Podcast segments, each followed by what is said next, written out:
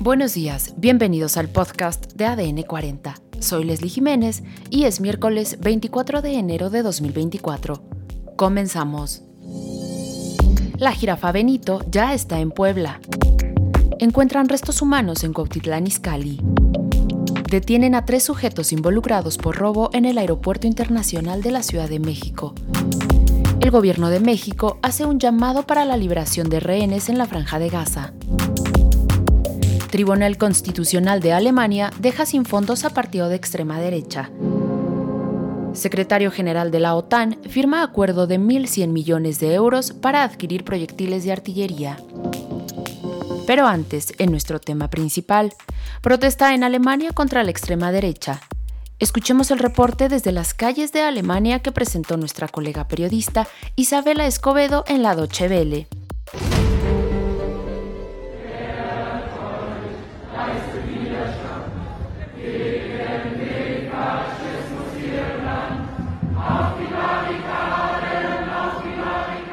Decenas de miles de personas se han reunido aquí para mostrar su rechazo contra la política del Partido Alternativa para Alemania. Y esta es solo una de las casi 200 movilizaciones que ha habido en muchas ciudades en Alemania, grandes y pequeñas, que ha desatado esta ola de protestas inédita en Alemania. Hace una semana salió a la luz que altos miembros de la AfD se habían reunido con neonazis y empresarios. En este encuentro se debate un plan para expulsar a unos 2 millones de extranjeros y solicitantes de asilo al norte de África, también aquellos que tengan la nacionalidad alemana pero no se hayan integrado bien. Fue el cofundador del movimiento austriaco de identidad Martin Sellner quien presentó este concepto de remigración. Para muchos esto demuestra una nueva dimensión de extremismo de derecha en este partido y preocupa sobre todo porque la AfD es el segundo partido en intención de voto a nivel federal. Según las últimas encuestas, uno de cada cinco alemanes votaría hoy Alternativa para Alemania. En estas manifestaciones se ha llegado a pedir la prohibición total del partido, un partido que por cierto está bajo la supervisión de la Oficina Federal para la Protección de la Constitución. Pero imágenes como estas muestran que hay millones de personas que están en contra del racismo, la discriminación y las políticas de derecha extrema en este país.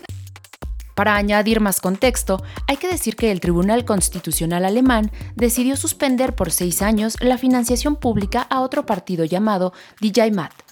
Según el fallo de la Corte, el partido tiene una actitud racista, especialmente antimusulmana, antisemita y antigitana. El partido DJ que en español significa la patria, cuenta con un poco más de 3.000 miembros según datos oficiales. La decisión de la justicia abre la vía a una medida similar para la formación de la extrema derecha alternativa para Alemania. Además, luego de un largo viaje que duró más de 30 horas, la jirafa Benito por fin llegó a su nuevo hogar en African Safari. Esto en el estado de Puebla. Fue alrededor de las 4 de la mañana cuando este ejemplar llegó al zoológico en donde ya lo esperaba personal especializado que lo revisó para constatar su estado de salud. Por otro lado, la mañana del día de ayer, vecinos de la colonia Lomas del Bosque, en el municipio mexiquense de Cuautitlán Izcalli, encontraron el cuerpo embolsado de un hombre. Al lugar acudieron peritos de la Fiscalía General del Estado. El hombre presentaba huellas de tortura, además de estar atado de pies y manos y estar semicubierto con una lona color azul, de la cual salían los pies.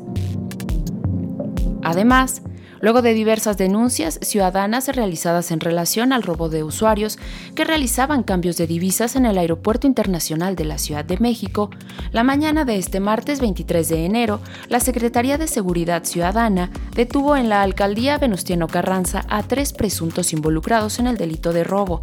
Se trata de dos hombres y una mujer, quienes quedaron a disposición del agente del Ministerio Público, quien determinará su situación jurídica.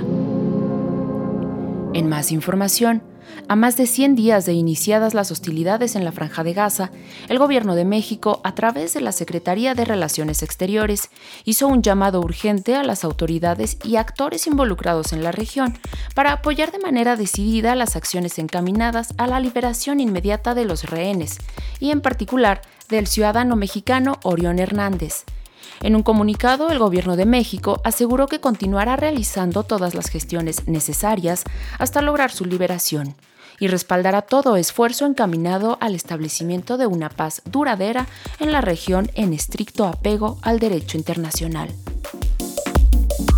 Más noticias la OTAN ha firmado un contrato de 1.100 millones de euros para munición de artillería de 155 milímetros. Parte de los proyectiles se suministrarán a Ucrania, tras las quejas de que la escasez de munición estaba obstaculizando sus esfuerzos bélicos.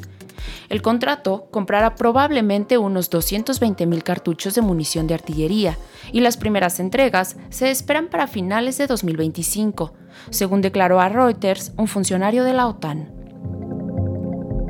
Y en los espectáculos, nominan al Oscar por cuarta ocasión al mexicano Rodrigo Prieto. Esta vez fue por su dirección fotográfica en Los Asesinos de la Luna de Martin Scorsese. Esto fue todo por hoy en el podcast de ADN 40. Soy Leslie Jiménez y recuerda seguir a ADN 40 en Spotify, Apple o tu plataforma de audio favorita.